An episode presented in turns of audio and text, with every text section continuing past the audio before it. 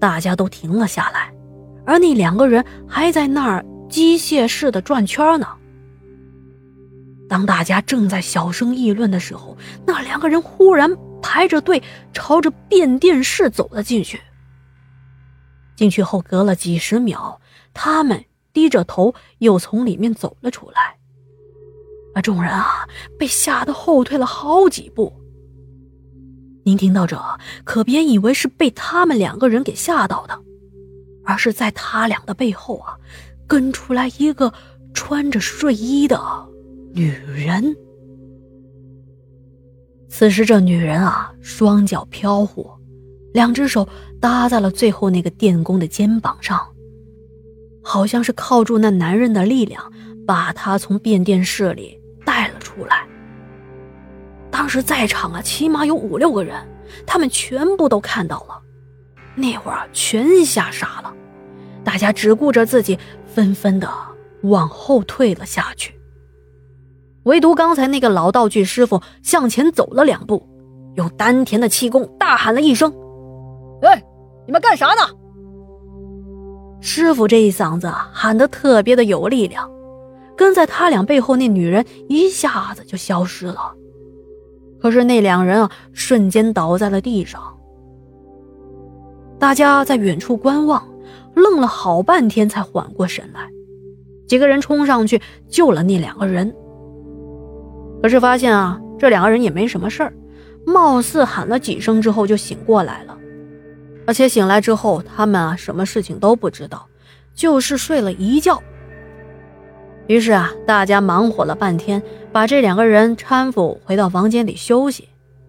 剩下的几个人呢，就把这件事情完完整整的告诉给了导演。你想啊，大伙在这个地方住下来也有一段时间了，有些事情啊，虽然说不太清楚，可是内心可是有感觉的呀。那比如从神仙姐姐生病，再到刚才看到那个女人。再加上这小区这么豪华，却空无一人，所有的人都一致觉得应该换一个拍摄场地。这个地方啊是不能待下去了。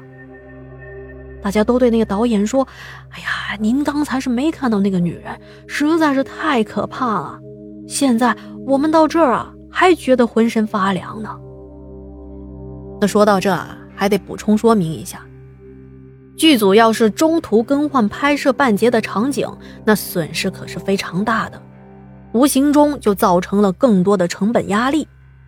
所以导演也是再三的权衡，最终呢没有听从大家的意见，只是嘱咐大家不要在这件事情上做宣传，我们还是要继续拍下去的，因为啊至少后面有两个月的场景还要在这里拍呢。可是。纸是包不住火的。从这件事情发生以后，很多的工作人员承受不住，便逐渐的退出了，甚至有几个签约的演员也议论纷纷。而且啊，接下来接二连三的怪事儿也轮番的出现。比如那天跟着两个电工出现的那个女人，在后面不止一次的出现过，整个剧组都陷入了恐慌的状态。那么拍摄的进度自然也就非常的缓慢了。可是就这样，导演和制片人还在苦苦的支撑着，不想更换场地。可是人心涣散的剧组，这样再下去的话也不是个办法。直到后面突然的一个电话，让导演和制片人改变了整个想法，在短短的几天，把整个剧组搬离了这个地方。那么，这个关键的电话就是接下来我们要说的内容了。原来啊，这个电话是神仙姐姐的助理受神仙姐姐的委托打来的。当时神仙姐姐的病情已经好转，而且她是一个热心善良的人，不想大家跟她一样，所以她想了很久，决定把当天晚上为什么会吓成重病的这件事情告诉导演。那么电话里的助理是这样说的：那天晚上大概是三点钟左右，神仙姐姐睡到半夜啊，觉得有一些口渴，就起来准备拿点水喝。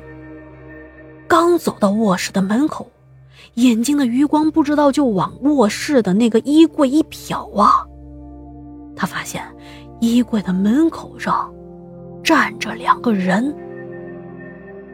这两个人啊，一男一女，男的那个穿着一身深色的衣服，旁边那个女的呢，穿着一身的绿色衣服。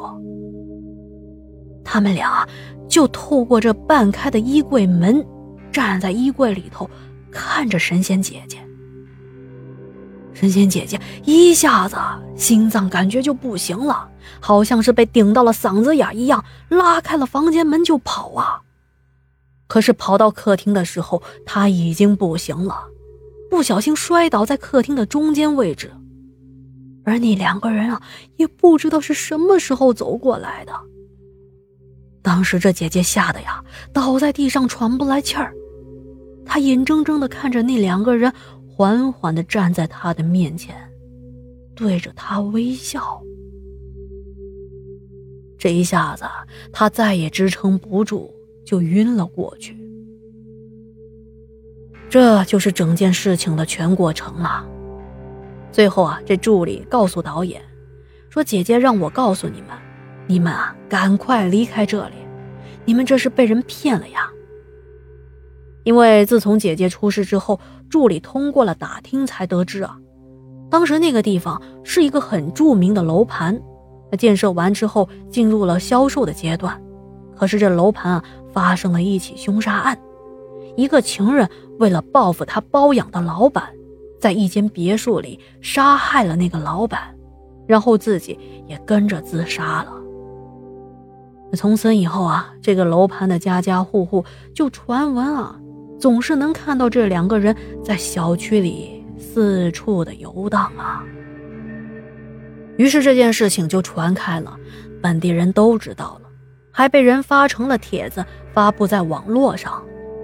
从此之后，这个楼盘的销售额啊，几乎陷入了瘫痪，基本上是没人购买的。而你们看到有几户人居住在这？那都是人家买了房子又没办法搬，在那苦苦支撑着。总之啊，姐姐说让你们快走。说的时候，女助理还从手机上发来了一个帖子，让导演和制片人看了一下，然后便挂断了电话。导演和制片人打开了帖子，在帖子上清晰的看到了这个小区和当年整个事件的案件记录。而且在下面的留言中啊，看到了无数的谩骂，有一些明显就是这个小区居民的留言，告诫大家不要购买这里，不然啊，你们会后悔莫及的。